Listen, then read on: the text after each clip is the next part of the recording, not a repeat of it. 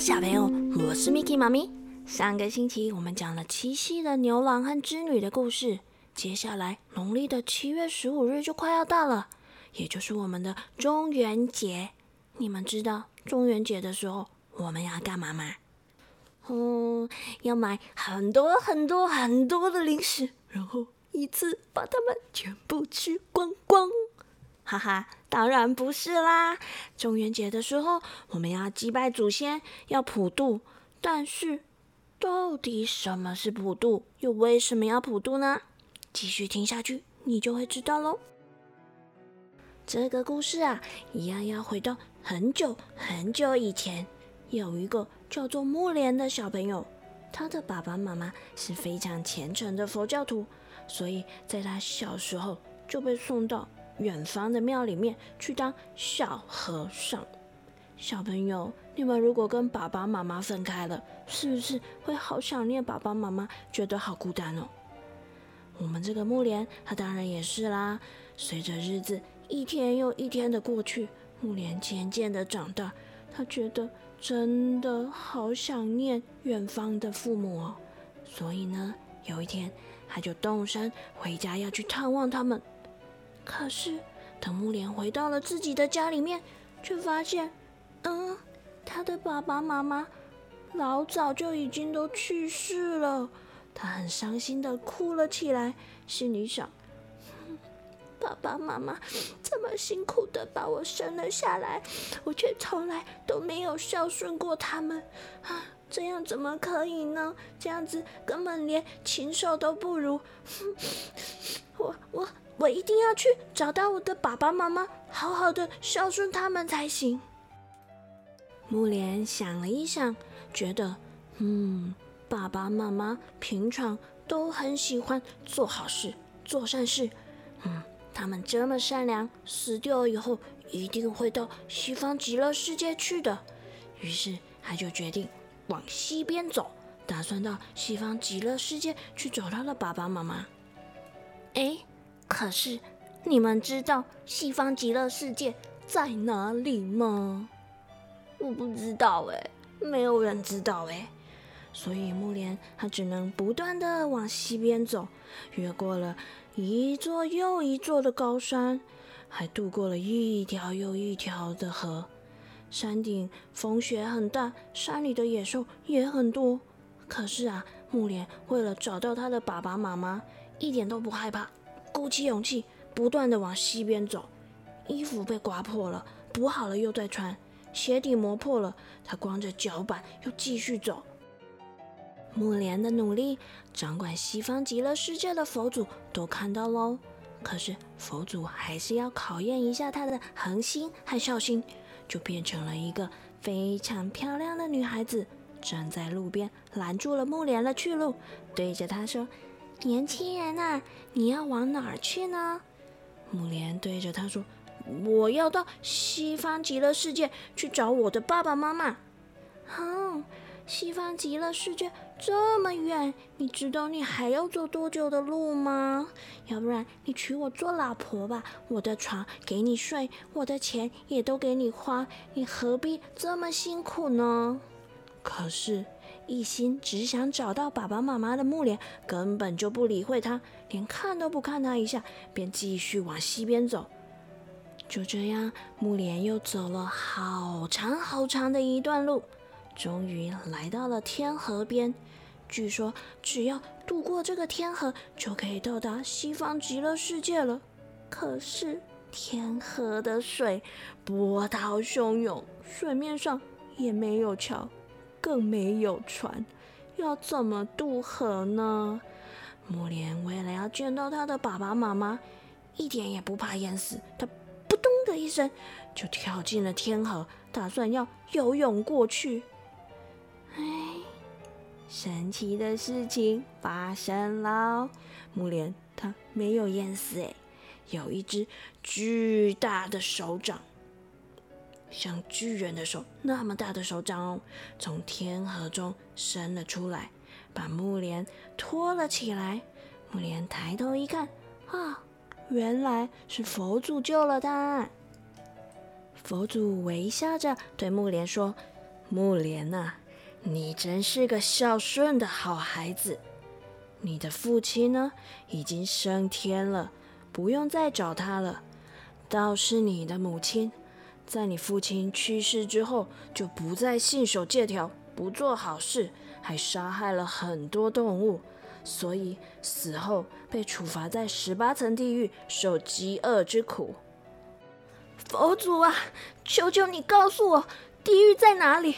我一定要去把我的妈妈救出来。佛祖伸出大手朝地下一指，云朵便一层一层的分开。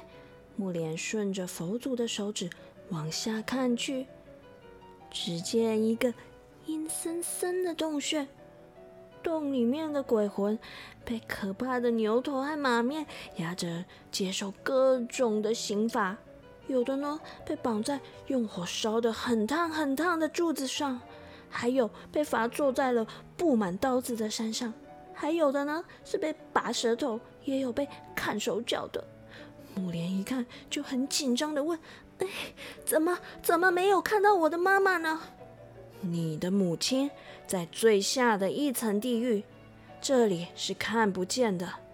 地狱这么恐怖，这么吓人，你还是要去吗？我的妈妈怀胎十月生下我，辛辛苦苦的喂养我，她她现在在地狱里面受苦，我怎么可以不去救她呢？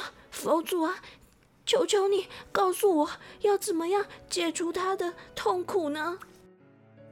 佛祖被木莲的孝心感动了，就拿出了一钵子的莲花，对着木莲说：“木莲啊，这钵里的莲花。”你拿去给你母亲吃吧，她吃下去就不会再饥饿了。说完，就用大手掌托着木莲，弯腰将它轻轻的放到了地狱。哇，地狱里面好冷哦，而且还阴风阵阵的，木莲都忍不住发抖了起来。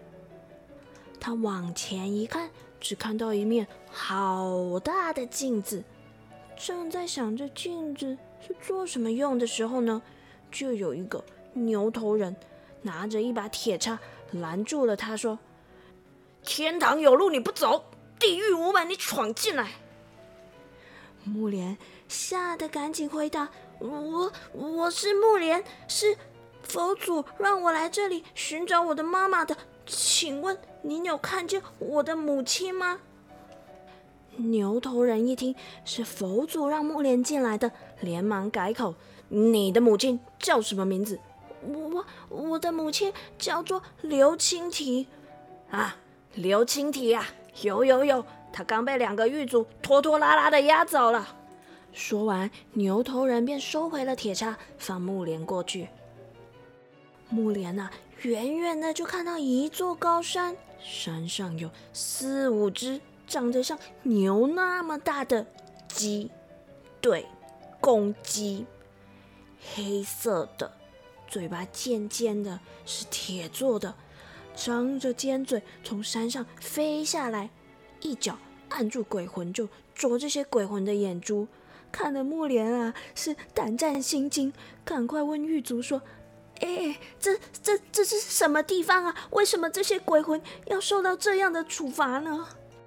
这狱卒就告诉他啦：“这里啊是神机山，这些鬼魂受到这种处罚，都要怪他们生前呐不安好心，看了不该看的东西，考试作弊呀，偷瞄别人的考卷呐，或是看到金银珠宝就起了贪念，想要做小偷和强盗，才会落得今天这种田地。”哎。你们是怎么知道这些鬼魂生前做过什么坏事呢？这很简单啊！你刚刚进来的时候，是不是有看到一面很大的镜子？那个鬼魂呐，一站在那个镜子前面，他生前做过的每一件坏事，都会显现在这个镜子里面，想遮都遮不住哦。木莲一面急忙的往前走，一面想。哦，这人还真是不能做坏事呢。过了一会儿，木莲走到了一个池塘边。咦，池塘里面有两条大蛇在那里游来游去。池塘上有一条细细长长的桥，很多鬼魂被压着排队走上桥。可是啊，这个桥你们知道多宽吗？只有一只脚掌这么宽呢。所以很多鬼魂都一不小心就咚的掉到桥下去，马上就被大蛇吃掉了。木莲在旁边看了冷汗直流。狱卒便对着木莲说：“啊，这些人呐是罪有应得，生前他们的心就像蛇蝎一样这么毒辣，死了以后就要遭受这种报应。”木莲继续往前走，又看到了各式各样恐怖的刑罚，一层一层的往下找，最后终于来到了第十八层地狱。这一层啊，特别黑又特别冷，阴风一阵又一阵的吹过来，让他的汗毛都竖了起来。突然，木莲瞥见角落里。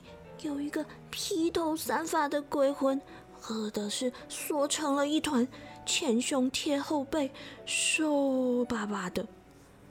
木莲仔细一看，哎呀，那就是我的妈妈呀！木莲赶紧扑上去抱住了他的母亲，大声痛哭。